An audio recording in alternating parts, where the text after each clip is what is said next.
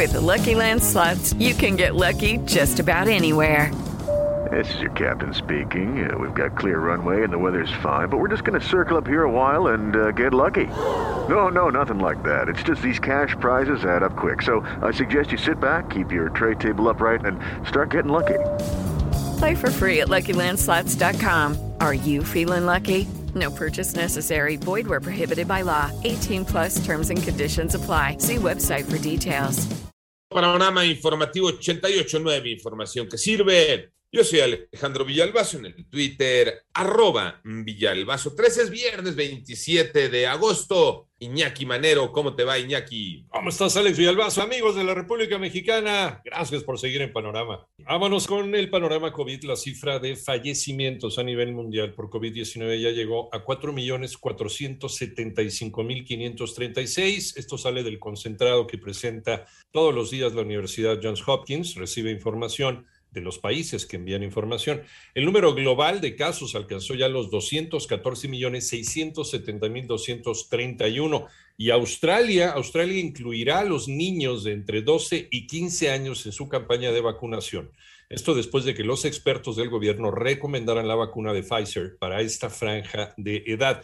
Y el panorama de la pandemia en México lo tiene Moni Barrera. La Secretaría de Salud informó que ya son 3.291.761 casos de COVID en el país y 256.287 defunciones, lo que representa 20.633 nuevos contagios y 835 muertes más en un día. A través del boletín técnico se informó que la curva epidémica se reportó en menos de 6% con 132.418 casos activos. El mayor número de contagios se sigue concentrando en Ciudad de México que acumula 20 26.214. Las personas que ya tienen esquema completo de vacunación son más de 32 millones y casi 25 millones tienen medio esquema. En 889 Noticias, Mónica Barrera. En el panorama nacional, el presidente de México confirmó la salida de Olga Sánchez Cordero de la Secretaría de Gobernación para reincorporarse al Senado. Además, informó que su lugar lo ocuparía su paisano y persona muy cercana a él, Adán Augusto López, actual gobernador del estado de Tabasco.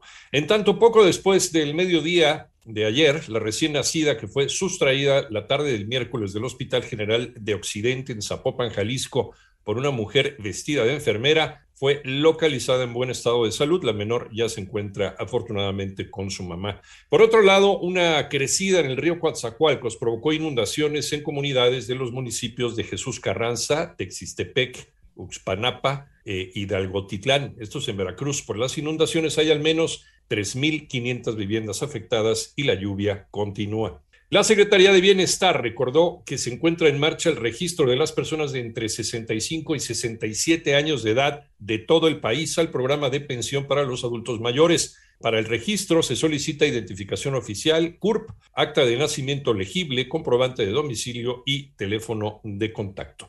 Desmienten que hayan sido bloqueadas las cuentas de Ricardo Anaya. María Inés Camacho. El titular de la Unidad de Inteligencia Financiera de la Secretaría de Hacienda, Santiago Nieto Castillo, afirmó que hasta el momento no han sido congeladas las cuentas bancarias del ex candidato presidencial Ricardo Anaya, a quien la Fiscalía General de la República acusa de los delitos de asociación delictuosa, cohecho y lavado de dinero. En entrevista en el Centro Cultural Los Pinos durante el encuentro de gobernadoras, diputadas federales y locales, presidentas municipales y alcaldesas electas, Nieto Castillo precisó que se analiza la documentación en contra del panista. No, estamos en, apenas estaremos este, analizando la documentación que tenga la fiscalía y para poder entonces tomar una decisión. Lo importante es que el presidente ha dicho que no hay persecución política alguna contra nadie. Para 88.9 Noticias, María Inés Camacho Romero. En el panorama internacional, los atentados suicidas ocurridos ayer en las inmediaciones del aeropuerto de Kabul dejaron un saldo de 95 personas fallecidas, entre ellos 13 militares estadounidenses y más de 150 personas lesionadas.